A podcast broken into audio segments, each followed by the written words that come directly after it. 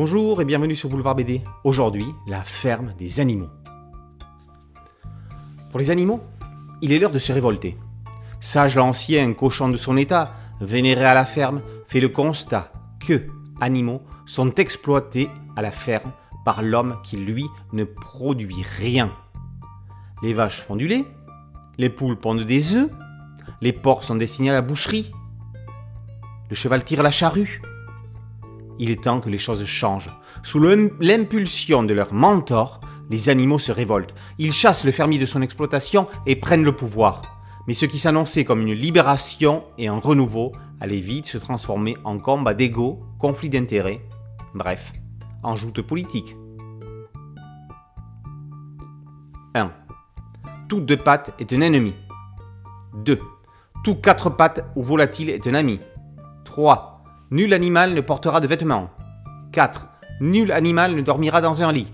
5. Nul animal ne boira d'alcool. 6. Nul animal ne tuera un autre animal. 7. Tous les animaux sont égaux. La loi imprescriptible de la vie à la ferme des animaux est inscrite au frontispice de la grange. C'est formidable. Même si les animaux ne savent pas lire, ils apprendront ces préceptes par cœur. Tout s'annonce idyllique. Menés par les cochons, les bêtes vont prendre en charge tout ce que faisait le fermier. Elles vont même entreprendre la création d'un moulin. On a connu les grands duels Giscard Mitterrand, Biden Trump, Macron Le Pen et bien d'autres.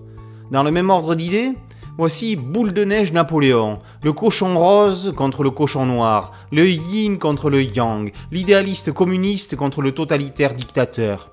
Plus qu'une fable animalière, la ferme des animaux est une arène politique, une dystopie dans laquelle les bestioles ne sont que le reflet des hommes.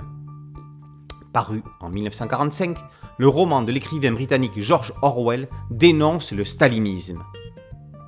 Après Le Faucon déniché, Max Lermenier, concepteur de la collection Jungle Pépite, adapte la ferme des animaux. Le moins que l'on puisse dire, à l'instar de 1984 du même George Orwell, il n'est pas le seul quatre versions sortent quasiment en même temps de la BD au livre illustré. D'autres s'y étaient essayées il y a quelques années, dont Jean Giraud lui-même au scénario pour l'une d'entre elles. Le dessinateur d'Aliénor Mandragore, Thomas Laboureau, est le maître des animaux.